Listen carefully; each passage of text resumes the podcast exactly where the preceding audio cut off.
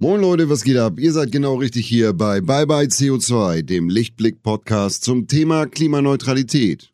Let's go! Hallo zu einer neuen Folge Bye Bye CO2. Schön, dass ihr wieder mit dabei seid. Heute sprechen wir quasi über Bienchen und Blümchen, denn bei mir zu Gast ist Janine Ramke vom Hamburger Verein Stadtland Biene.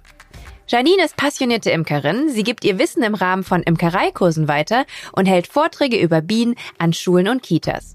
Warum die Bienen und Insekten sie so faszinieren und warum sie ein unverzichtbarer Baustein für unser Ökosystem sind, genau das klären wir heute in unserem gemeinsamen Gespräch. Und falls ihr Bewegtbild bevorzugt, dann klickt euch gerne mal in den Lichtblick YouTube-Channel. Dort findet ihr nämlich dieses Interview hier auch als Video.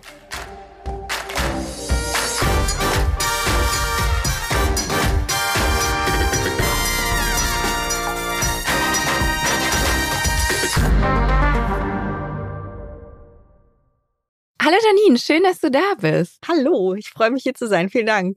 Ich freue mich riesig, weil du auch physisch quasi anwesend bist. Ich habe ja viele Podcast-Aufzeichnungen, wo die Gästinnen dann quasi nur so auf einem Bildschirm für mich greifbar und nicht wirklich greifbar sind. Aber du bist äh, hier mit mir im Studio in Hamburg. Ich freue mich sehr. Willst du dich erstmal ganz kurz vorstellen für alle, die dich noch nicht kennen? Wer bist du und was machst du? Ähm, hallo, ich bin Janine. Ich habe äh, einen Verein gegründet zusammen mit meinem Mann. Wir nennen uns Stadtland Biene und wir machen Aufklärungsarbeit an Schulen und Kitas, um die Leute so ein bisschen neugierig zu machen auf das Thema Honigbiene natürlich als Einstieg in den Naturschutz und auch so ein bisschen auf nicht ganz so ernsthafte Art und Weise ähm, das ganze Thema Insektensterben erlebbar zu machen. Genau, und erlebbar machst du das auch heute für mich. Du hast hier ein paar Dinge auf den Tisch ge gesetzt. Ja. Ähm, ich schaue auf ein Kuscheltier. Ja. Das ist eine Biene, hat die einen Namen? Ähm, wir lassen die Kinder immer den Namen geben und jetzt äh, darf mal dreimal geraten werden, welcher Name der häufigste ist, der dann kommt. Maja? genau, es ist nach wie vor Biene Maja. Aber nichtsdestotrotz, ähm, Sabine geht auch immer, die Biene Sabine ist ah, ganz weit ja. vorne. Und der schönste Name hat ein Kita-Kind letztens gesagt, das ist Polly, weil die sich von Pollen ernährt. Und dann hat sie gesagt, na, dann muss die ja Polly heißen. Also deswegen ist das jetzt Polly. Das war aber schon ein sehr informiertes Kind. Die, die war der Kracher. Die hat das alles so rum aufgesaugt, einfach an Informationen und war ganz weit vorne mit dabei. Pollen liegen auch hier unter ja. anderem mit auf dem Tisch auf einem Teller zusammen mit, das sind wahrscheinlich Waben. Genau, das sind Honigwaben. Die sind also auch richtig äh, Bienenwaben, die mit Honig gefüllt sind. Das Beste, was es gibt, ist nämlich tatsächlich Honig direkt aus der Wabe herauszufuttern. Und das machen wir nachher, aber das sieht nicht hübsch aus, daher machen wir das, wenn keiner zuguckt.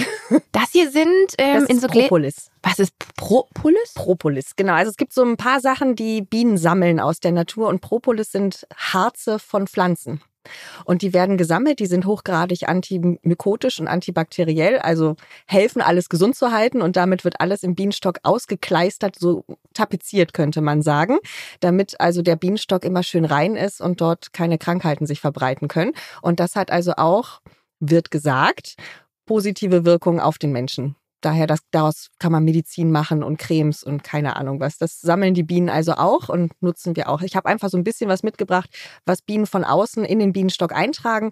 Denn auch Honig ist natürlich nicht einfach von den Bienen so hergestellt, sondern das ist ja Nektar, der gesammelt wird von den Pflanzen. Auch Pollen wird aus den Blüten gesammelt und eben auch Propolis, was nicht ganz so bekannt ist. Was du auch mitgebracht hast, ist dein Unterarm. Da schaue ich gerade ja, drauf. Ja. Und da sehe ich ein Tattoo. Das sind auch Waben. Ich ja. sehe eine Biene auf jeden Fall belegt diese mhm. Tätowierung, dass du eine Leidenschaft äh, hast, was das äh, Thema angeht. Ähm, du bist seit zehn Jahren, glaube ich, Hobby-Imkerin. Wie bist du denn damals überhaupt darauf gekommen zu imkern? Wie hat alles angefangen? Das äh, hat auf zwei unterschiedlichen Wegen angefangen. Ich habe äh, hier nebenan in einem Restaurant gearbeitet, da haben wir Bienen auf dem Dach gehabt und die Imkerin, die die betreut hat, das ist einfach so ein Herzensmensch gewesen. Also es gibt ja Menschen, die einen schon faszinieren und dann die mit ihren Bienen, das fand ich schon immer ganz toll. Und dann waren wir im Urlaub Und unser Sohn hat wahnsinnige Angst gehabt, vor allem was geflogen ist, weil der mal gestochen worden ist von der Wespe und seitdem war vorbei. Und dann sind wir mit ihm zu einem Imker gegangen, der da ums Eck war und haben uns das angeguckt. Und eigentlich hat das unsere Familie da schon nicht so richtig losgelassen. Und mein Mann meinte dann auch, komm, wir brauchen auch als Paar irgendwie was Gemeinsames. Lass uns mal ein gemeinsames Hobby starten. Und ich so, super Idee. Was? ja, lass uns imkern. Und ich so, oh geil, Bienen. Okay, das war zu dem Zeitpunkt nicht ganz so meins, weil ich hatte ja schon Bienen bei der Arbeit ab und an und dachte mir, ja, das reicht ja dann eigentlich auch. Ähm, dann fingen wir an. Ich habe ihm das dann geschenkt zu Weihnachten, dass wir also gemeinsam einen Imkerkurs machen. Und das hat also 3, 2, 1 gedauert und wir waren hin und weg. Und das hat uns sehr in den Bann gezogen. Und seitdem bin ich quasi zur Biene mutiert, wie man dann auch relativ schnell gemerkt hat. Wir haben inzwischen 20 äh, eigene Bienenvölker. 20? 20, ja. Uh. Aber nicht von allen ernten wir Honig, sondern wir haben halt auch einige Bienenvölker, die an Schulen stehen. Die halten wir ganz extensiv, dass die ihren eigenen Honig behalten, weil es da um die Naturerfahrung geht und nicht darum, irgendwie möglichst viel Honig daraus zu bekommen. Also es gibt Bienenhaltung und Bienenhaltung. Das, ist, das sind nochmal Unterschiede. Wie bei allem kann man sich das vorstellen, kann man das immer sehr naturnah machen oder sehr effizient sagen wir es mal so. Wir Menschen lieben ja Effizienz. Und in deinem Fall reden wir da aber über Honigbienen, ja. nicht zu verwechseln mit den Wildbienen. Genau. Okay. War dir denn damals schon bewusst, wie wichtig Bienen, also sowohl die Honig als auch die Wildbienen, fürs Ökosystem sind? Und kannst du bei dieser Gelegenheit vielleicht auch mal ganz kurz erklären, welche wichtige Aufgabe denn Bienen übernehmen im Ökosystem? Stichwort Schlüsselrolle, ein Wort, was ich oft gesehen habe, entdeckt habe bei meiner Recherche. Und warum auch das Ganze so unmittelbar mit unserer Ernährung, mit unserer menschlichen Ernährung zusammenhängt. Und damit meine ich jetzt nicht nur den Honig, der dabei produziert wird. Nee, der Honig ist ja nur der Nebeneffekt davon. Also tatsächlich ist die Aufgabe von Bestäubern, muss man ganz allgemein sagen. Also das sind nicht nur die Honigbienen natürlich, sondern auch die Wildbienen. Da gehören Schmetterlinge mit dazu, sogar Fliegen, Wespenarten, sogar Ameisen können damit dabei spielen oder kleine Vögel oder ähnliches. Das sind alles Bestäuber. Und die haben den Job im Endeffekt, das genetische Material, nennen wir es mal so, äh, von einer Pflanze zur anderen zu bringen. Wenn ich also eine wunderschöne Blume bin und ich habe mich unsterblich verliebt in eine andere wunderschöne Blume, kann ich ja nicht einfach den Weg fortführen, um da hinzukommen. Ich bin ja festgewachsen. Das mhm. heißt, ich brauche eine Art Liebesboten, der das Ganze für mich macht und also den Pollen, das genetische Material von Blume 1 zu Blume 2 bringt. Und das machen tatsächlich unsere Boten im Sinne von der Honigbiene beziehungsweise den, den Wildbienen und den anderen Bestäubern. Die bringen quasi kleine Liebesbriefe von A nach B und sorgen so dafür, dass also eine Bestäubung erfolgt und vor allen Dingen, dass Früchte ausgebildet werden. Und das ist ja das Wichtige für uns Menschen, ähm, von weltweit allen Pflanzen, die es gibt, also wirklich alle, alle Pflanzen, die man sich vorstellen kann, werden über äh, 87 Prozent von Insekten oder von Kleinstsäugern bestäubt. Das heißt also eigentlich alles wird bestäubt. Das ist ganz, ganz wichtig. Und wenn die Bestäuber wegfallen, haben wir ein großes Problem. Es ist nicht so, dass wir verhungern würden, weil diese ganzen Sachen wie Mais und Getreide und ähnliches, das sind windbestäubte Pflanzen. Die sind also nicht darauf angewiesen, dass kleine Liebesboten kommen. Die haben das andere Prinzip genommen. Die machen einfach unheimlich viel Pollen und blasen den in die Luft und hoffen, dass der Wind das schon irgendwo hinträgt, wo es dann sinnvoll ankommt.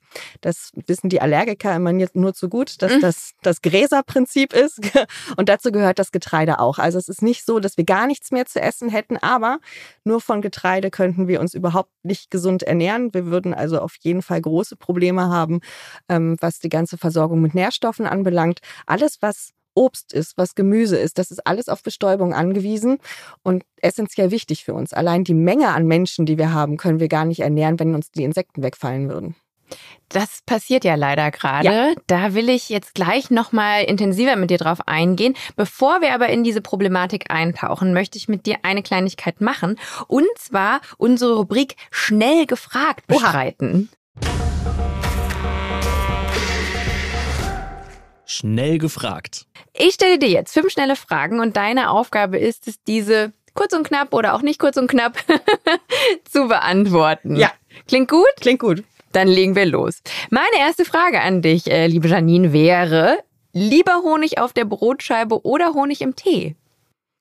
Weder noch. Weder noch. Ich esse so gut wie gar keinen Honig.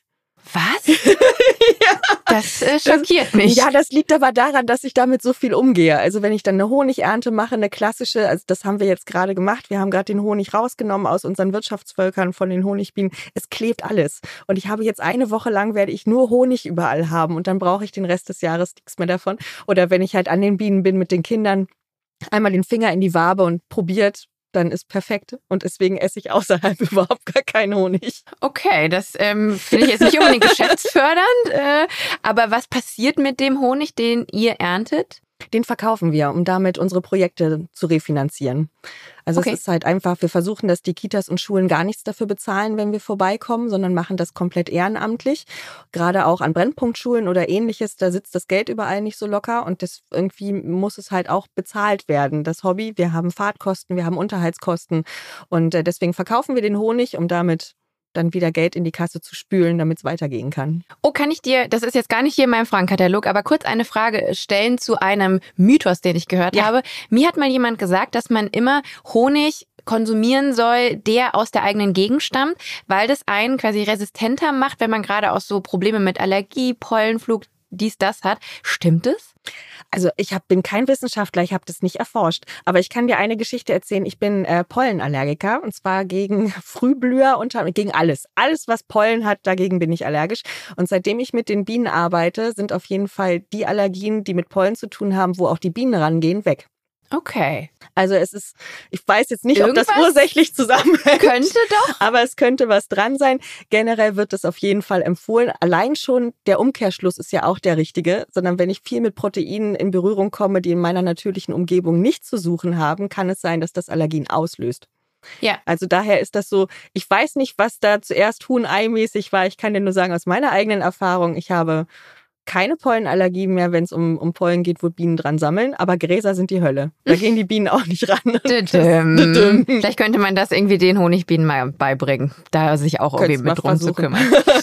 Meine nächste Frage. Was ist denn, welches ist dein Signature Dish? Also welches Gericht kochst du am liebsten, um andere zu beeindrucken? Weil ich habe gehört, dass du gelernte Köchin bist. Stimmt ja. es? Ja. Ich, ich bin gelernte Köchin.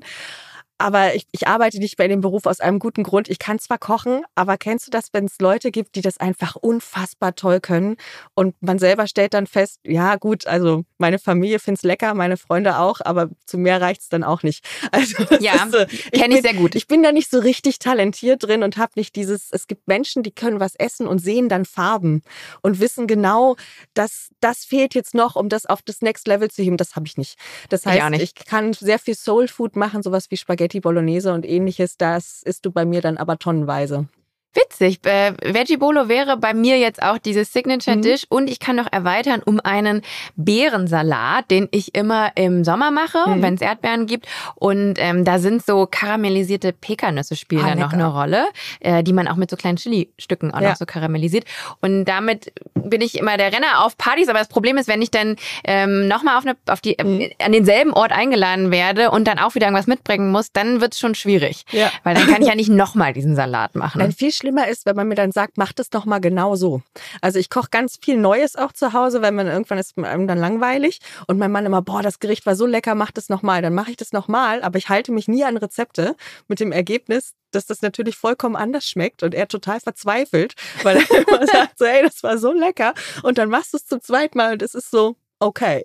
und ich so, bei mir, ich halte mich an Rezepte, aber es schmeckt oft dann trotzdem irgendwie anders. Das hat aber bestimmt andere Gründe.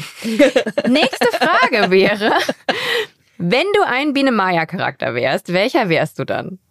Oh Gott. Ich habe ich hab ein paar, weil man die vielleicht nicht ganz so auf dem Schirm hat. Also es gibt natürlich Maya. Klar. Dann gibt's Willi die Drohne, Flip den Grashüpfer, Puck die Stubenfliege, Alexander die Maus, Max der Regenwurm. Dann gibt's noch ein paar andere, aber das sind, glaube glaub, ich, so die Haupt. Thekla. Das ist die Spinne. Das ist die Spinne, stimmt, die habe ich hier gar nicht aufgehört. Ich muss mich mal gerade an meine letzte Folge Biene Meier zurückerinnern und wie Thekla da so war. Warum die Spinne? Ich, ich glaube, das ist die Lehrerin gewesen, oder? Ah. Oder? Wahrscheinlich liege ich voll falsch. Ich, hab, ich muss sagen, ich habe Biene Meier das letzte Mal im Original geguckt, als ich ungefähr acht Jahre alt war. Das ist jetzt vielleicht schon ein, zwei Tage her. Ich will nicht spoilern, aber ich bin nicht mehr 20. Ähm, und die neuen Folgen habe ich nicht gesehen.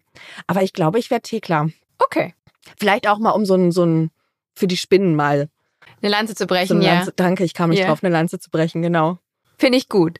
Nächste Frage. Wie geht die stabile Seitenlage? Und du weißt wahrscheinlich, warum ich frage, weil ich gesehen habe, dass du beim Deutschen Roten Kreuz genau. arbeitest, aber ich glaube beim Mitgliederservice. Ja. Das heißt, du bist nicht vor Ort und praktizierst die stabile Seitenlage. Mich würde es nur interessieren, ob jemand, äh, der beim DRK arbeitet, das weiß, weil ich ja. habe es schon wieder vergessen und ich glaube, mein letzter Ersthilfekurs liegt so fünf Jahre zurück. Ach echt? Und dann hast du das schon vergessen? Ja. Ich das wollte aber mal wieder einen die machen. Die stabile Seitenlage ist das, also die ändert sich ab und an so ein bisschen in Ach, Anführungsstrichen. Ja, es gibt immer so, wie rum dreht man, aber am einfachsten ist es immer zum zu lernen, wenn man da so den Kaktus macht. Ne?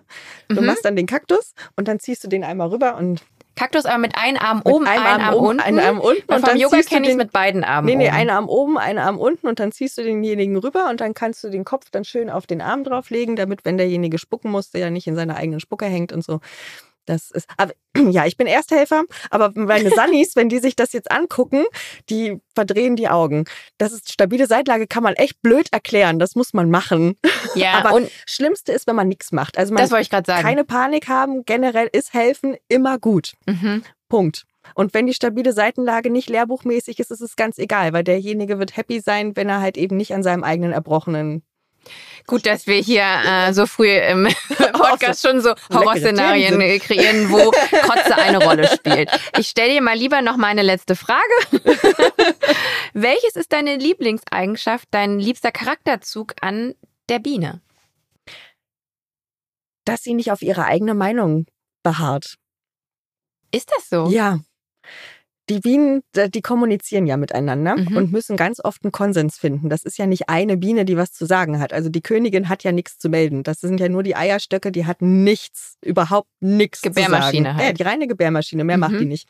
Und alle anderen entscheiden das ja gemeinschaftlich.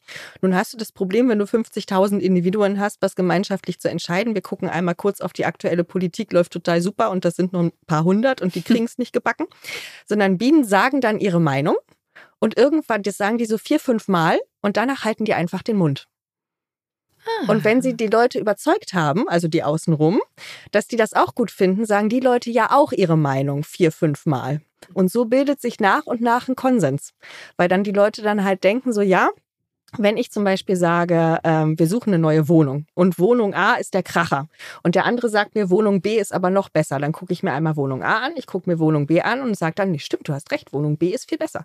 Und das sage ich dann auch wiederum den Leuten, erzähle aber nur von Wohnung B. Und irgendwann wird sich Wohnung B dann durchsetzen, weil ich das dann vier, fünf Mal sage, aber Wohnung B, Hammer. Aha. Und wenn dir genügend Leute sagen, Wohnung B ist der Kracher, dann sagst du, alles klar, da gehen wir hin. Und wenn ich dann nicht immer auf meine Meinung bestehe und da so sage, so, nee, aber ich fand A viel besser, mhm. dann kommst du ja nie auf irgendeinen Nenner, sondern irgendwann verschwindet A einfach aus dem allgemeinen Gesumme sozusagen. Und das ist super. Und schon hast du nämlich eine Entscheidung getroffen, die alle Leute mittragen. Das ist der Hammer. Wenn wir das auch mal so machen würden, es wäre viel einfacher in vielen Dingen. So Fake News würden einfach verschwinden weil ja. die irgendwann nicht mehr erzählt werden würden. Und weg. Und Ego spielt eben dann auch keine große Rolle nee, in so einem Bien Bienenvolk. Nee. Ich bin ganz äh, bezaubert auch von Bienen und wie so ein Bienenvolk funktioniert. Ich habe mir im Vorfeld auch ein paar Sachen durchgelesen. Ich war auch mal für ProSieben Galileo ähm, zwei oder drei Tage Imkerin und äh, habe da auch eben in Brandenburg durfte ich mit einem Imker mitlaufen und wurde interessanterweise nicht gestochen, was sehr unüblich ist, weil man wird ja so in der Regel einmal am Tag zweimal am Tag gestochen. Das kommt drauf an, was du machst. Ja, ja. Also wenn du natürlich nur neben den Bienenstöcken stehst, dann wirst du auch nicht gestochen. Also solltest du nicht. Ja, wenn man, ich glaube, da ist mal viel das Problem, dass man dann, wenn man dann die, die Boxen öffnet, dann oft auch Bienen quetscht, dann ja kriegen die Stress, dann stechen die. Ähm, ich habe es aber irgendwie geschafft, nicht gestresst zu äh, nicht zu stressen anscheinend, weil ich nicht gestochen wurde und muss sagen, ich bin sehr sehr entzückt von Bienen und was Bienen leisten. Tragischerweise herrscht weltweit ein Bienen- und aber auch Insektensterben. Ja. Und das nicht erst seit gestern. Ich habe dazu auch konkrete Zahlen. Weltweit berichten ImkerInnen seit den späten 90ern schon von einem auch plötzlichen und unerklärlichen Rückgang. Und auch in den vergangenen Jahren häuften sich die Meldungen über das Bienensterben massiv. Äh, in Deutschland starben bis zu 30 Prozent der Bienenvölker im Winter 2002, 2003 und im Winter 2019, 2020 verzeichneten ImkerInnen Verluste zwischen 14,6 und 16,4 Prozent. Etwa die Hälfte der 570 Wildbienenarten hierzulande stehen auf der roten Liste. Ich glaube, die Gründe für dieses Bienen- und Insektensterben sind vielfältig und komplex. Was sind aber die Hauptgründe dafür?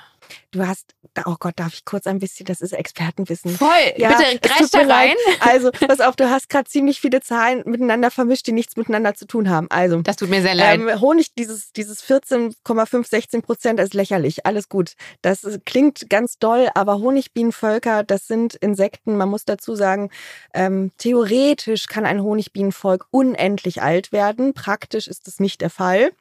Und wir haben ein, eine Art natürliche Sterberate, die irgendwo zwischen 15 und 25 Prozent liegt. Aber also, das zählt da ja mit rein. Ah, ja. Warte mal ganz verrückt. kurz. Uh, ähm, Nichtsdestotrotz äh, liegt diese Rate häufig höher und kann theoretisch in menschlicher Haltung dürften die Bienenvölker gar nicht sterben, weil egal was in der Natur passieren würde, ich kann immer als Mensch dagegen arbeiten. Also mhm. wenn plötzlich die Königin stirbt oder ähnliches, kann ich immer was tun, um dann noch gegen zu arbeiten. Das könnten Völker in freier Wildbahn nicht. Deswegen sind die Zahlen, wenn ich sage so 20 Prozent Tote, ist gar kein Problem. Natürlich irreführend, weil wir gehen da von wild lebenden Bienenvölkern aus. Ähm, in menschlicher Haltung ist es aber trotzdem egal, weil Bienenvölker können sich extrem schnell vermehren. Da ist der, das Hauptproblem, warum das passiert in menschlicher Haltung, ähm, weil wir einen Parasiten haben, gegen den gearbeitet werden muss. Der ist in den 70er Jahren nach Deutschland eingeschleppt worden. Seit den 90er Jahren ein großes Problem, daher die schlimmen Zahlen. Ähm, seitdem gibt es aber auch gute Behandlungskonzepte, weshalb dieser, diese Raten wieder runtergehen. Das aber ist den, diese Varroa-Milbe? Das ist die Varroa-Milbe, genau. Ja. Aber den Honigbienenvölkern geht super. Wenn wir da jetzt sagen, so, naja, guck mal, es gibt gar kein Insektensterben, stimmt das halt einfach nicht nicht, denn den Insekten geht es mehr als schlecht. Wir haben sogar Sterberaten von über 75 Prozent in manchen Naturschutzgebieten. Also mhm. Tatsache mhm. ist, an reiner Biomasse 75 Prozent weniger als zuvor in einem Gebiet, wo Naturschutz betrieben wird, ist alarmierend und eine Vollkatastrophe. Mhm. Weil das nämlich einfach bedeutet, dass diese selbstgeschützten Bereiche so viel Einflüsse von außen haben, dass ähm, da gar kein effektiver Naturschutz betrieben werden kann. Das heißt, wir können nicht einfach sagen, das ist eine wunderschöne Insel und äh, da ist alles gut und das äh, ist quasi das Paradies und außenrum können wir hier Fabriken bauen und und und, sondern dieses Paradies wird damit auch in die Tiefe gezogen. Das ist kein Paradies mehr. Die Gründe fürs Sterben von Insekten sind vielfältig und der Hauptgrund ist der Mensch. Wir haben einen Flächenfraß, der ist unfassbar. Die ähm, die Bienen brauchen, also ich kann, ich bin ein Wildbienen-Nerd, deswegen kann ich das hauptsächlich nur von Wildbienen und Bienen erzählen, was so deren Problem ist. Ähm, wir haben die kleinste Wildbiene bei uns, die kann gerade mal so Strecken von 50 Metern zurücklegen. Mhm. Weiter kommt die nicht. Wenn die ah. also in einem wunderschönen Gebiet lebt, so für sich, ne? Mit den richtigen Pflanzen, die sie braucht, weil sie nämlich auch noch ein Spezialist ist und sich nur von einer speziellen Pflanzenart ernährt. Und sie braucht auch das richtige Habitat, um dort also die nächste Generation heranzuziehen. Sie braucht also einen tollen Boden, der schön locker ist, wo sie dann da reingehen kann und ihre Kammern bauen kann und, und, und. Wenn da irgendwas passiert, weil halt eben Straßenbau betrieben wird, aber wir müssen da leider mal so ein Rohr verlegen, ne? Ach so. Wird auf 200 Meter alles aufgebaggert, mhm. dann hat die Biene ein Problem, weil die kommt da nicht weg. Mhm. Die kann einfach nicht wegfliegen. Und dann heißt es ja auch nicht, dass es 50 Meter weiter dann genau das nächste Paradies gibt, sondern das nächste Paradies ist vielleicht zwei Kilometer entfernt. Die kommt da niemals hin. Und das heißt, wir haben auch ein Problem mit der genetischen Verarmung. Denn wenn ich mich immer nur verpaare mit den Leuten, die hier außen rum sind, dann kann man sich natürlich recht schnell vorstellen, dass meine Resistenzen nicht unbedingt vielfältiger werden, sondern halt immer mehr Inzest betrieben wird. Und das haben wir an unseren Habsburgern gesehen, dass das keine clevere Idee war. Also wer sich mal Fotos von oder die, die Gemälde der Habsburger anguckt, weiß genau, dass Inzest echt uncool ist. Die sind total verwachsen und auch sehr kränklich und ähnliches, ne? weshalb sie also noch anfälliger werden für Krankheiten und für die Gefahren von außen. Also diese genetische Verarmung ist ein großes Problem, weil die Habitate zu weit auseinander liegen. Mhm. Das sind natürlich jetzt nicht, dass alle Bienen nur 50 Meter weit fliegen können, aber an der kann man mal sehen, die wird das nicht mehr lange machen. Mhm. Und das ist halt eine, die steht unter anderem mit auf der roten Liste. Wir haben dieser, dieser Flächenfraß, den wir betreiben, das ist das Hauptproblem. Wir versiegeln ganz viele Flächen. Die meisten Wildbienenarten leben im Boden. Die brauchen also lockeren, offenen Boden. Ja, jetzt gucken wir mal kurz in unsere Städte offener Boden können wir total gut. Mhm, mein Vorgarten not. wurde, ja genau, ja. mein Vorgarten wurde gerade pflegeleicht mit so einem schönen Schottersteinen aufgeschüttet. So ja, es ist auch monster heiß. Das macht überhaupt gar keinen Sinn. Also da haben wir wieder 30 Quadratmeter weniger für Lebewesen. Und das geht also in einer Tour so. Und da haben wir noch nicht darüber gesprochen, was wir an Pestiziden, Insektiziden und keine Ahnung was an Giften in die Welt hinaus gepustet haben. Also in den Städten ist Flächefraß schlimm, in der Landwirtschaft ist Flächenfraß noch schlimmer. Denn wenn ich sage, die können nur 50, 200 Meter weit fliegen, so eine Wildbiene, dann guckt mal bei der nächsten Fahrt über die Landstraße, wie groß die Felder sind. Wir haben gerade, wenn wir, das ist historisch gewachsen, in den äh, östlichen Bereich von Deutschland gehen, wo viele Flächen aufgekauft worden sind nach der Wende, teilweise ein einzelnes Feld, was über 100 Hektar hat. Es ist ein Feld. Da geht noch nicht mal eine Straße durch. 100 mhm. Hektar. Also ein Hektar sind 100 mal 100 Meter. Mhm. Und das nimmst du jetzt mal 100. Das ist eine Größe, die kannst du dir überhaupt gar nicht vorstellen. Da lebt überhaupt gar kein Insekt mehr. Mhm. Gar nichts. Und das kannst du halt nur bewirtschaften, indem du da ganz viel Chemie raufballerst. Mhm. Und da kann man sich recht schnell vorstellen, das ist, findet die Natur nicht ganz so gut. Du merkst, ich komme vom Hundertsten ins Tausend. Es gibt so dicke Bücher, die über die Gründe fürs Insektensterben Deswegen geschrieben sagte ich, das, darauf bin ich auch gestoßen, dass das halt sehr komplexe und ja. eben auch viele, viele Gründe hat. Dieser Podcast wird präsentiert von Lichtblick. Für alle NeukundInnen gibt es mit dem Code Podcast50 einen 50-Euro-Bonus auf alle Lichtblick Strom- und Gasprodukte für eure klimaneutrale Energie für zu Hause und unterwegs. Den Code könnt ihr auf lichtblick.de einlösen. Weitere Infos dazu findet ihr in den Show Notes. Ich habe auch noch eine Geschichte gefunden aus China. Ich weiß nicht, ob du, ob es da bei dir schon, ob du weißt, wohin ich ziele. Wahrscheinlich. Äh, und zwar aus der Region Sichuan. Man kennt es vom mhm. Sichuan. Pfeffer habe ich bestimmt falsch ausgesprochen jetzt. Und da, was da passiert, das klingt ein bisschen wie ein Plot aus einem Horrorfilm oder aus einer Folge, ich weiß nicht, ob du Black Mirror gesehen hast. Mhm. Ähm, so ein bisschen.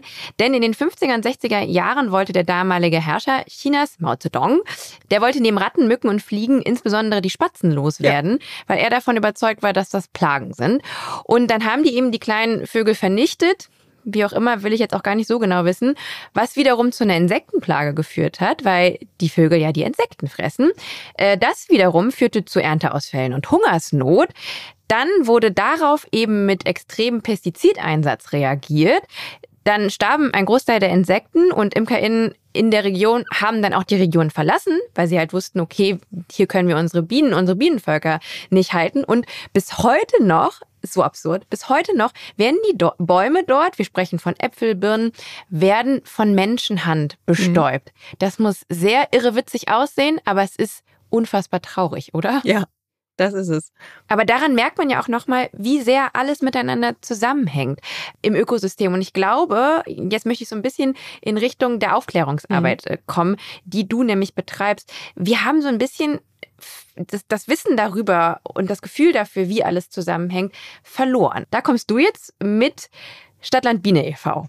Hast du 2018 gegründet, diesen Verein, und auch auf eurer Homepage steht, ihr seid ein Verein zur pädagogischen Aufklärung. Du bist viel an Schulen, Kitas unterwegs. Mhm. Was genau machst du dort und was und warum genau ist es wichtig und warum nutzt du eben ähm, die Honigbiene?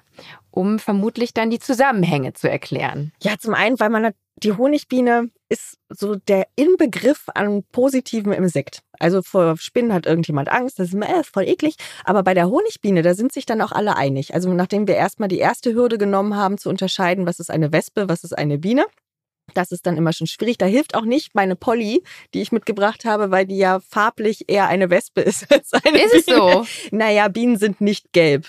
Die sind eher bräunlich. Du, du warst Imkerin für drei ja, Tage. Nee, aber dich, jetzt, wo du sagst. eher bräunlich. Aber auf jeden Fall so behaart, das ist wenigstens schon mal der erste Step. Das stimmt schon so ungefähr. Aber ähm, das machen wir als allererstes. Ne? Erstmal klären, was ist denn überhaupt eine Honigbiene? Und dann stellen wir recht schnell fest, oh geil, die machen Honig. Das ist was Süßes, was Positives. Mhm. Jeder findet das toll. Das hat Assoziationen von Gold und es ist klebrig und es ist so lange auf der Zunge und was macht immer glücklich. Und Biene Maya hat da also auch ihr eigenes dazu getan. Die ist cool und die macht immer Abenteuer und ähnliches. Alle finden Honigbienen total großartig. Und die sind auch schnell und gut erlebbar tatsächlich. Und man kann ganz viele schöne Spiele dazu machen. Ähm, wir sind, wenn wir mit den Kindern an den Bienenvölkern sind, die kommen aus dem Staunen gar nicht mehr raus. Den kann ich ihnen einfach eine Wabe hinstellen, wo die Bienen drauf sind und die haben eine Stunde zu tun mhm. und entdecken wirklich ganz, ganz viele tolle Sachen. Ähm, wie kamen wir hin? Warum die Honigbiene? Ähm, die ist halt so gut erlebbar und ein guter Einstieg wirklich in den Naturschutz, weil man dann ganz oft die nächste Frage hat. Und darum geht's ja eigentlich nur. Fang erstmal an mit einem Thema und dann kommst du immer von einer Frage zur nächsten Frage, die dann danach kommt. Und die öffnet dir so ein riesengroßes Universum an Zusammenhängen. Weil dann stellst du ja fest, was ist denn überhaupt Honig? Wo kommt denn der her mit den Kindern? Dann äh, sind wir auf der Suche nach Blüten. Wo haben wir denn Blüten, wo dann auch Insekten dran sind? Im Idealfall dann wieder Honigbienen, aber dann stellen die auch schnell fest, das ist ja gar nicht nur die Honigbiene, da sind ja noch andere Insekten dran. Warum machen die das? Ähm, was sammeln die noch an Pollen? Warum denn Pollen? Wofür haben die Pflanzen überhaupt Pollen und ähnliches? Und das kann man ganz viel auch mit Spielen erlebbar machen. Und je nachdem, wie viel Zeit wir haben, da kannst du ganze Projekte draus machen über Wochen. Also ich habe auch eine Bienen AG, da machen wir ähm, auch Nektarspiele, ähnliches, oder wir machen Wettfliegen mit den Bienen und gucken, wie schnell. Wettfliegen? Die, Kann man da auch Geld ver verwetten? Da, wir sind an Schulen, das machen wir natürlich nicht, aber wir könnten um Gummibärchen wetten das nächste Mal. Ähm, aber das machen wir schon, indem wir nämlich die männlichen Bienen, die haben keinen Stachel. Die Drohnen besitzen keinen Stachel. Mhm. Das ist ganz wichtig. Daher sind im Sommer immer Drohnen toll, um mit Kindern zu arbeiten, weil die haben dann eine Biene richtig auf der Hand und stellen fest, die vibriert und ähnliches. Und man verliert tatsächlich die Angst. Und auch die, die am Anfang gesagt haben, oh Gott, nein, ich bin schon gestochen worden, ich fasse die nie im Leben an, die laufen danach mit Drohnen in der Hand durch die Gegend und sagen, guck mal, was ich habe. Und das klappt also richtig, richtig gut. Und diese, diese Freude und dadurch, dass man mit Bienen auch wirklich viel machen kann, sorgt wirklich dafür, dass die Kinder ganz schnell diesen Blick haben mhm. und dann halt auch sagen, okay, alles klar, Bienen haben irgendwas, Insekten haben irgendwas mit Bestäubung zu tun, super. Mehr brauchen die sich am Ende eines Tages auch nicht merken, sondern Insekten sind wichtig, damit wir was zu essen haben, reicht mir vollkommen. Mhm. Und dann fangen sie auch an zu sagen, ja, aber ich möchte, dass es, dass es Polly gut geht. Und dann wollen alle zu Hause Blüten. Alle. Und dann fangen sie also an, zu Hause dafür zu sorgen, dass sie einen kleinen Blumentopf haben, wo ihre eigene kleine Blume drin ist, die nur für ihre Polly da sind. Und dann haben wir ja schon einen ganz großen Schritt gemacht. Also mhm. der ist ja riesig, dieser Schritt. Sie sind schon ins Tun gekommen, obwohl wir gerade noch beim Gucken waren. Und perfekt. Und wenn dieser kleine Keim erstmal da ist, ist schon viel wert. Und wenn bei jeder 20. Familie die Eltern dann auch mal gucken und vielleicht dann auch mal die nächste Frage stellen, dann habe ich richtig viel bewegt. Und mehr wollen wir gar nicht. Einfach anfangen. Erwachsene, jetzt hast du gerade die Eltern angesprochen, Erwachsene generell scheiden sich auch neuerdings, vielleicht auch ein bisschen, ich glaube, so vor ein paar Jahren ist nämlich da auch so ein kleiner Hype losgetreten, was Urban Beekeeping mhm. angeht. Also Erwachsene wollen gerade auch viele in Großstädten tatsächlich eigene Bienenvölker haben, sich darum mhm. kümmern mhm. und ähm, haben sich fürs Imkern begeistert. Warum denkst du, ist da dieser Trend losgetreten worden? Oh, das, das ist wirklich, also warum weiß ich nicht, aber ich kann dir sagen, was es mit einem macht, wenn man anfängt zu imkern. So mhm. ging das bei uns ja auch los. Also die Gespräche verändern sich komplett. Am Anfang redest du natürlich viel, ah, okay, und so funktioniert das im Bienenvolk, aber dann guckst du raus und wenn du dann mit dem, wenn du mit dem Zug fährst oder ähnliches, dann guckst du, wo blüht was? Was blüht da gerade? Du stellst fest, was für einen großen Einfluss die Jahreszeiten haben, wann überhaupt Jahreszeiten sind und wie die sich verändern. Wir wissen auf einmal, wie trocken es letztes Jahr war. Und ganz ehrlich, wer weiß denn eigentlich noch, wie der Sommer letztes Jahr war? Wir wissen das ganz genau, weil wenn ich überlege auch gerade. Ja. War, nee, weiß ich nicht. Wir war hatten äh, im nee. Frühjahr eine viel, viel längere Trockenphase als diese. Auf jeden Fall in Hamburg. Man muss das immer kurz einmal mhm. kurz relativieren. Eine viel, viel längere Trockenphase, als wir dieses Jahr hatten. Und das sind solche Dinge, die Warum weiß ist das man schlecht für die Bienen? Ach, das muss nicht schlecht sein. Das ist nur bemerkenswert. Also es war schlecht für meinen Honigertrag. Das kann ich dir sagen. Denn wenn die Pflanzen nicht genügend Feuchtigkeit haben, dann sparen die am Nektar, weil sie natürlich erstmal die Flüssigkeit zum Überleben brauchen und nicht damit irgendwelche Liebesboten bezahlen, damit die den Pollen von A nach B bringen, sondern dann sagen die, okay, im Zweifelsfall mit ein bisschen schlechter Bestäubung und weniger Nektar kann ich auch überleben und lassen das. Aber wenn ich keinen Nektar habe, habe ich auch keinen Honig. Und daher weiß ich das ziemlich genau, dass es letztes Jahr sehr trocken war ähm, und der Raps zum Beispiel hier in Norddeutschland zwar geblüht hat, aber keinen Honig abgegeben hat, weil es viel zu trocken war. Solch, solche Dinge. Also es öffnet viel und das entschleunigt auch unfassbar, dadurch, dass es nicht um dich geht. Du kannst den Bienen auch nicht sagen, mach das jetzt mal so und so. Das interessiert die nicht. Die machen grundsätzlich das, was für sie als Volk am besten ist. Und dieses Zurücknehmen und gucken, was macht dieses Lebewesen und wie kann ich das Lebewesen unterstützen, das entschleunigt und entstresst so unfassbar gut, dass man danach ganz im Zen ist. Mhm. Und allein diese Tatsache in einer Großstadt, weiß das jeder zu schätzen. Nicht umsonst gibt es haufenweise Kurse zum Entschleunigen Beekeeping ist quasi das, das gelebte Entschleunigen, weil es nicht um dich geht. Und das ist wirklich was ganz Beruhigendes und Schönes und Tolles. Wenn ich mich jetzt dazu entscheide, Hobbyimkerin zu werden, könnte ich einem Bienenvolk dann keine Ahnung, mir besorgen, wie auch immer, ähm, und denen einfach eine Behausung zur Verfügung stellen und sie ganz autark leben lassen oder funktioniert das nicht? Nein, das funktioniert nicht. Das ähm, wichtig zu sagen ist, die Honigbiene ist ein Zuchttier. Das ist mhm. kein Wildtier mehr. Einfach sagen, ich lasse die in Ruhe und mache damit gar nichts. Das hat ja die letzten Jahrmillionen auch geklappt. Also die Honigbiene ist sehr, sehr alt. Bis zu 120 Millionen Jahre wird geschätzt, dass es also diese Art an Insekt gibt ja, das hat 120 Millionen Jahre ohne Menschen super toll funktioniert, aber wir sind halt nicht mehr in einer natürlichen Umgebung und das ist das Problem. Wir haben diesen ähm, Parasiten, der hier ist und wenn ich dem Bienenvolk einfach gar nichts weiter ähm, zuführen würde oder die dagegen behandeln würde, würden die einfach sterben. Nicht unbedingt im ah. ersten ah. Jahr, aber spätestens im zweiten Jahr sind die tot. Und nicht nur die sind tot, sondern sie haben dann auch noch dafür gesorgt, dass diese Parasiten sich extrem toll vermehren konnten und die Nachbarvölker auch alle befallen sind. Also daher ist das keine gute Idee, das mhm. so zu tun, wenn man einfach nur gucken möchte, wie Bienen fliegen, dann kann man so ein Wildbienenhotel sich machen, aber in klein bitte, nicht so monströs groß, sondern ganz klein. Generell gilt es immer, die Natur ist das Vorbild und wenn man sich überlegt, wo findet man schon mal so eine Nisthilfe, also so Löcher im Baumstämmen, die so dicht an dicht sind, existiert in der Natur nicht. Das macht der Borkenkäfer und die sind eigentlich auch immer ein bisschen verteilt. Deswegen lieber weniger, dafür punktuell aufgehangen. Dann kann man sich da auch einfach vorsetzen und zusehen, wie dann im Frühjahr die ganzen Mauerbienen da rein und raus fliegen. Die sind auch nicht vom Aussterben bedroht, aber es macht auch glücklich, mhm. sich das anzuschauen. Ähm, und wenn man daran Freude hat, kann man halt ganz viele Kleinigkeiten machen, um die Insekten zu beobachten. Ich habe jetzt aber auch gelesen, dass gerade dadurch, dass so ein Hype losgetreten wurde, was äh, Urban Beekeeping angeht, dass jetzt in den Großstädten es fast schon wieder zu viele Honigbienen ja. gibt. Stimmt das? Ja, also ja, ich, ich, möchte das auch immer gerne kleinreden, aber es ist leider so, wir müssen uns unserer Verantwortung auch stellen. Es gibt keine Obergrenze für Honigbienenvölker. Ähm, wir haben sehr viele hier in Hamburg. Man kann das ja immer nur mit der Natur vergleichen, die mhm. wir ja auch nicht haben. Aber sagen wir mal, es gibt äh, Forschung aus den USA, dass Bienenvölker, wenn sie sich selber ihre Behausung suchen würden, so um die 700 Meter voneinander entfernt werden. Mhm. Also sagen wir mal auf einem Quadratkilometer der Einfachheit halber etwas mehr als ein Bienenvolk. In Hamburg haben wir pro Quadratkilometer ungefähr sieben bis zehn Bienenvölker. Wow. Also deutlich mehr als das, was in der Natur wäre. Und da haben wir die Fläche der Alster noch nicht rausgerechnet. Also das ist durchaus so, dass wir zu viele Bienenvölker hier haben.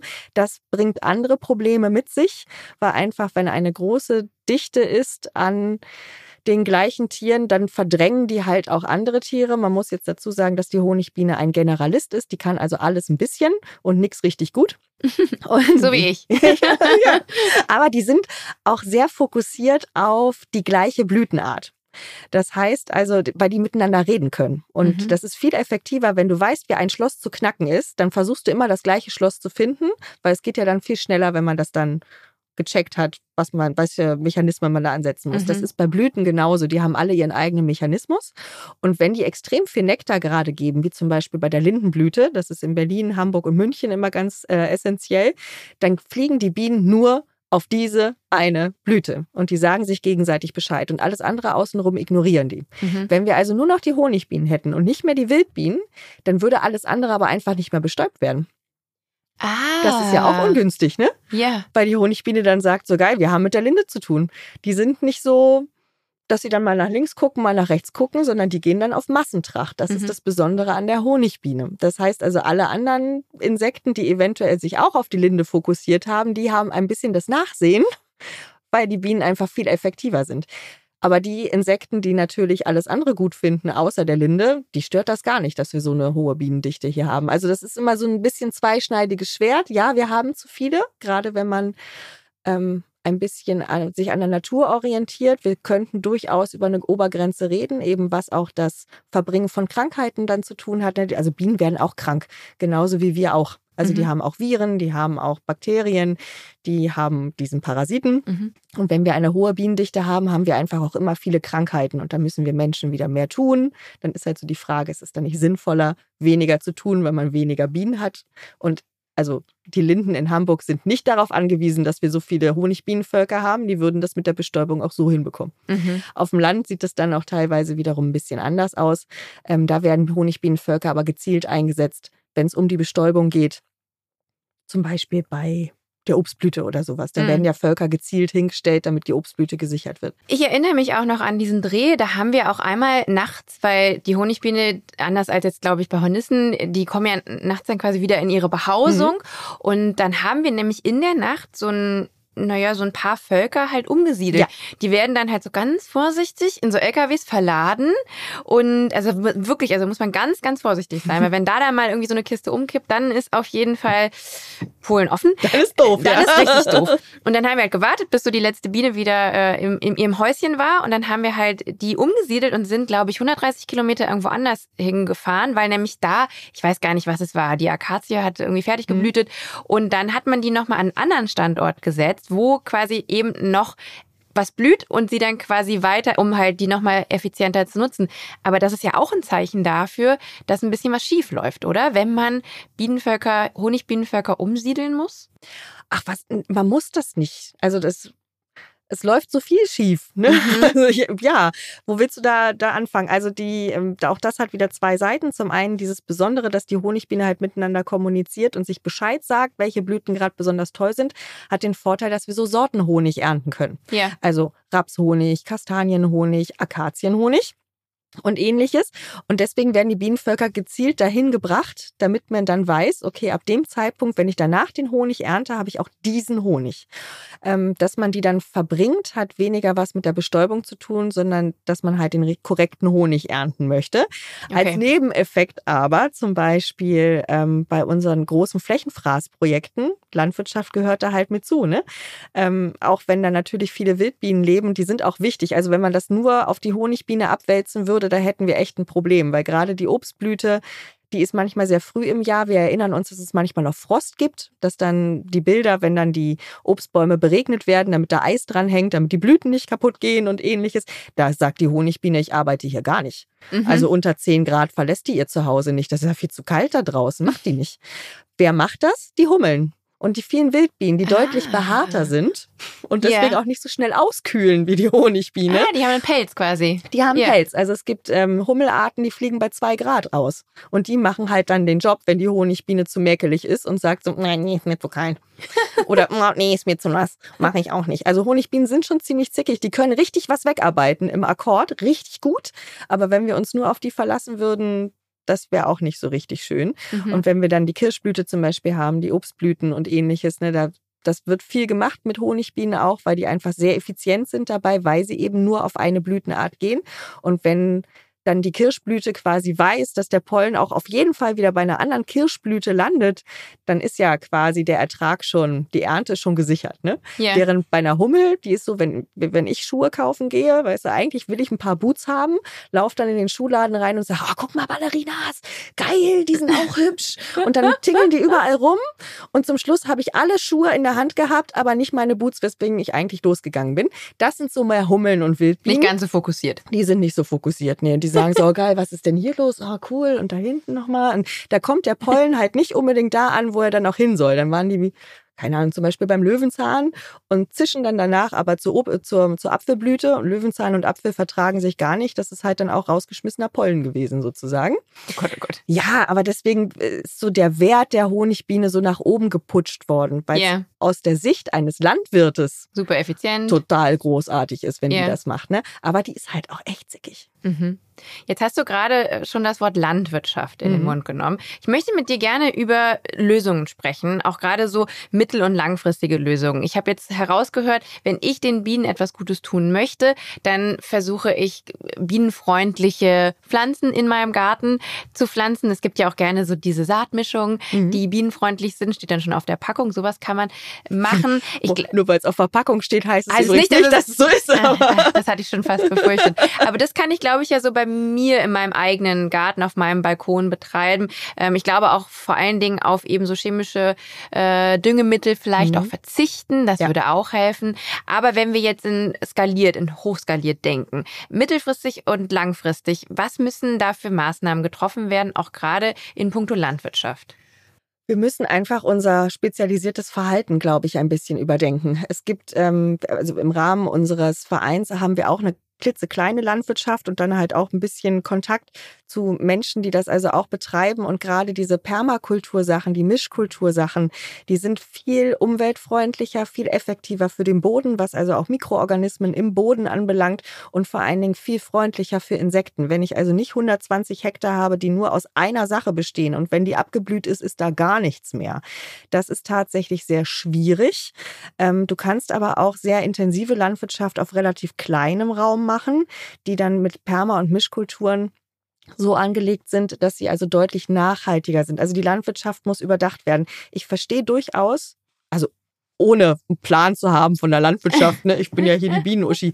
Aber wenn ich mir das so angucke, wie das funktionieren kann und wie es aktuell gemacht wird, ähm, ich verstehe, wir Menschen sind ja faul. Ne? Ich finde das auch wirklich total.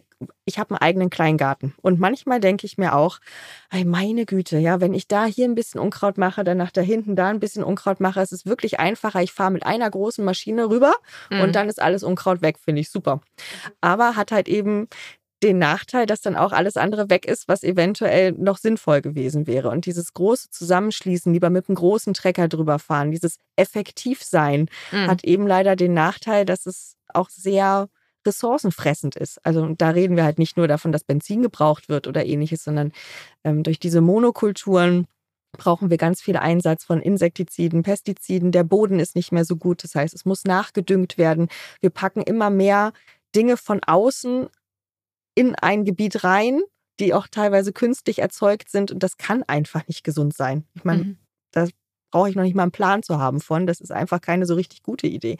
Und wenn ich mir dann die Alternativen angucke, oh, da müsstet ihr auch mal welche einladen. Es gibt so schöne Bauernhöfe. tatsächlich auch schon? Wir hatten beispielsweise Benedikt Bösel, der mhm. ja auch ein Pionier ähm, ist, was regenerative Landwirtschaft angeht. Und Ach, der hat einen Hof äh, bei, ich glaube, in Brandenburg in der Nähe von Berlin. Und da herrschen ganz, ganz schlechte Bedingungen, sehr sandige Böden. Mhm. Ähm, es ist sehr trocken. Und er hat eben durch regenerative Landwirtschaftsansätze eben es da geschafft, ähm, alles wieder und das ist ja ein bisschen dieses Ding, wieder ins Ursprüngliche zu mhm. bringen, wie auch Landwirtschaft ursprünglich mal ja. betrieben worden ist. Und ich glaube, was ich da so ein bisschen herausgehört habe, auch sehr, sehr komplexe Prozesse, ist das einfach auch die Art und Weise, wie die Politik Leitplanken in mhm. der Landwirtschaft setzt, das auch alles sehr unförderlich ist ja. eben. Also die LandwirtInnen, die sind oft eben einfach in diese Situation gedrängt worden, oft dann eben hochskaliert zu arbeiten und deswegen dann auf die konventionellen ja. ähm, Methoden zu greifen, die dann eben viel über, wie du ja sagst, ne, mit großen Gerätschaften, die müssen dann viel, viel Ertrag erzeugen, weil sie nur, wenn sie eine gewisse, mhm. ein gewisses Kilo abgeben, dann eben auch nur diese Fördermittel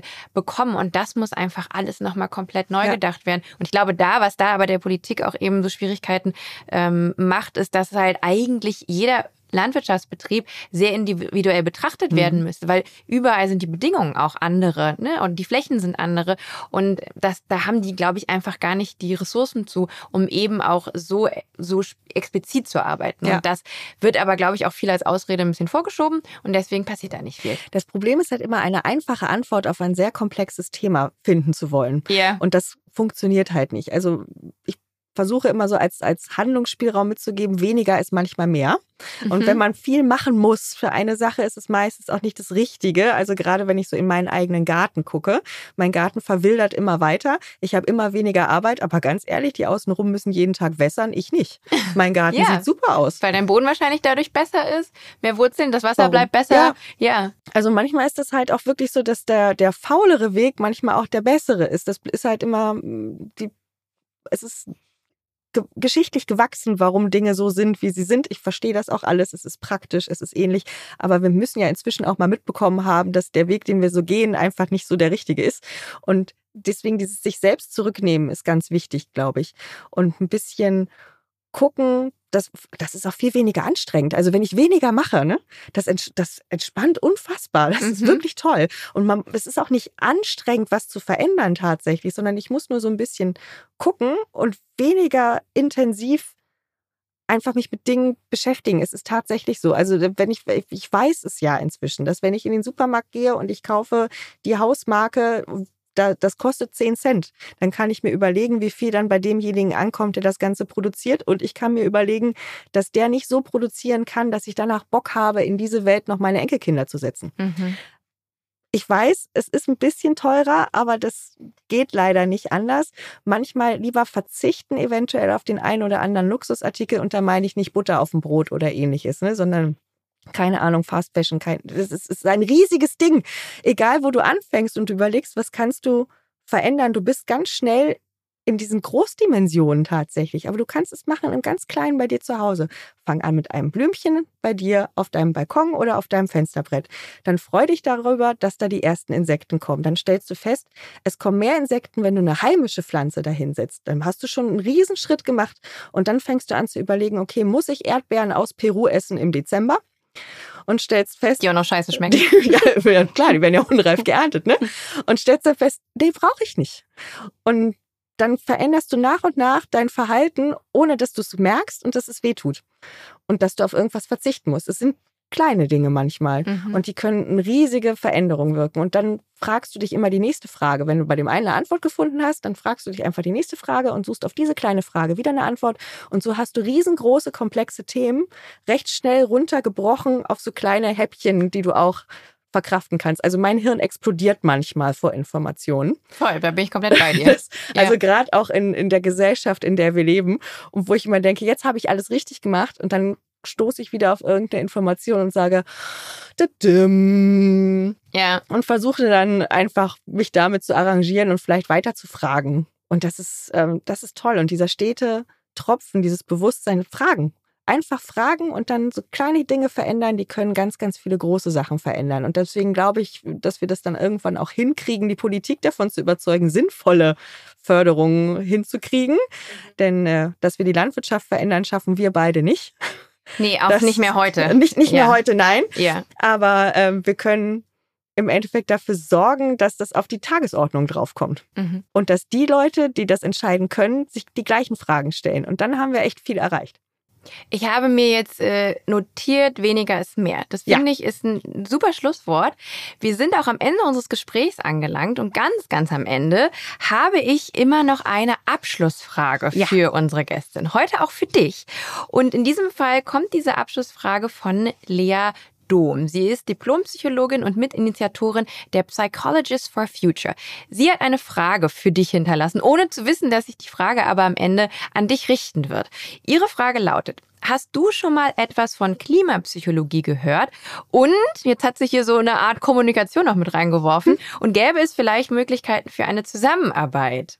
Hast du schon mal was davon gehört? Oh, spannend. Äh, Nein, habe ich tatsächlich noch nicht von gehört. Ich habe schon aber erste Assoziationen, was es damit auf sich haben könnte. Und wenn du mit ihr schon gesprochen hast, weiß ich ja, was ich dann als nächstes mir angucken werde. Ja, genau. Also es ist eine Audiofolge, die kannst ja. du dir gerne überall, wo es Podcasts gibt, äh, anhören. Und auch für alle ZuhörerInnen, die diese Folge noch nicht kennen und auch vielleicht Bock hätten, ein bisschen mehr über Klimapsychologie zu erfahren. Das ist wirklich toll. Also ich die Folge höre ich mir auf jeden Fall an genau. und kann mir durchaus vorstellen, dass eine Kooperation daraus entstehen kann. Sehr schön. Dann hättest du jetzt die Möglichkeit, eine Frage zu stellen. Ich kann dir leider nicht sagen, an wen sich diese Frage richten wird. ähm, das kann ich aber ein bisschen beeinflussen. Ich gucke mal, dass es irgendwie halbwegs auch vielleicht passt zu äh, dem Gast der Gästin. Wie lautet deine Frage? Ähm, ich hätte als Frage, was für eine Assoziation hast du, wenn du an Honig denkst? Ah, sehr schön. Oh, ich überlege gerade, wie ich antworten würde. Ich glaube, das erste Wort, was mir in den Kopf kommt, ist süß. Ja, aber lass es mal wirken. Klar, es ist süß. Ich sehe mm, einen erfrischenden Wald, der in Echt? so eine Morgensonne getönt hm. ist. Und da sehe ich dann irgendwie, dann sehe ich dann eben auch Bienen und so, aber es ist irgendwie so ein sehr, so ein sehr, so eine sehr warme, idyllische Situation. Es riecht sehr gut. Vielleicht hat es gerade frisch geregnet oder so. Sowas kommt mir da in den Sinn. Guck mal, perfekt. Und yeah. genau dieses Bild, da wollen wir in die Zukunft hin. Dass wir, wenn wir das Fenster aufmachen, genau das sehen. Sehr schön. Ja, da hätte ich richtig Bock drauf. Ja, das ist so, oder? Vielen, vielen Dank, Janine, für diese, dieses tolle Gespräch. Ich hätte nie gedacht, dass es auch so erlebbar wird hier heute. Und ähm, ich wünsche dir eben ganz, ganz viel Erfolg auch in der Zukunft. Keep up the good work, sage ich immer, gerade auch im Punkto Aufklärungsarbeit und gerade, wie du es auch angesprochen hast, was, was die Jüngeren unter uns angeht. Es ist super, super wichtig, dass wir auch die vor allen Dingen wieder ähm, connecten, auch mit dem Thema Ökosysteme. Und ich hoffe, dass es, äh, dass wir bald Lösungen haben und dass es den Bienen, Wildbienen und Insekten ähm, in naher Zukunft wieder besser geht. Das hoffe ich auch. Vielen, vielen Dank, dass ich zu Gast sein durfte. Einen schönen Tag dir noch. Danke dir auch. Liebe HörerInnen, am Beispiel der Bienen wird wieder einmal sehr deutlich, wie stark alles zusammenhängt und ein vermeintlich kleiner Baustein wie die Bienen- und Insektenpopulation eine Schlüsselrolle in unserem Ökosystem spielt. Das Tragische ist, dass wir Menschen, unser Handeln, unsere Entscheidungen der Hauptgrund für das Insektensterben sind, wo wir am Ende doch aber auch die Leidtragenden sind. Unsere Ernährung steht ganz existenziell auf dem Spiel und trotzdem bewegt es uns nicht dazu, unser Handeln zu hinterfragen. Und ich glaube, das passiert hauptsächlich, weil wir uns der Zusammenhänge nicht bewusst sind. Und da finde ich Janines Ansatz richtig gut, erstmal die kleinen Schritte zu gehen den Zugang zu finden, um dann Stück für Stück das große Ganze zu begreifen und dieses Wissen dann in das eigene Handeln mit einfließen zu lassen. Falls auch ihr erste Schritte gehen und einen klimaneutralen Alltag bestreiten wollt, dann holt euch gerne Inspiration auf unserer Website und unseren Social Media Kanälen. Wie ihr dorthin kommt, erfahrt ihr in den Show Notes. Dienstag in zwei Wochen gibt es wieder eine neue, frische Folge bei bei CO2. Abonniert diesen Kanal, damit ihr das auf gar keinen Fall verpasst. Bis dahin, bleibt sauber und tschüss!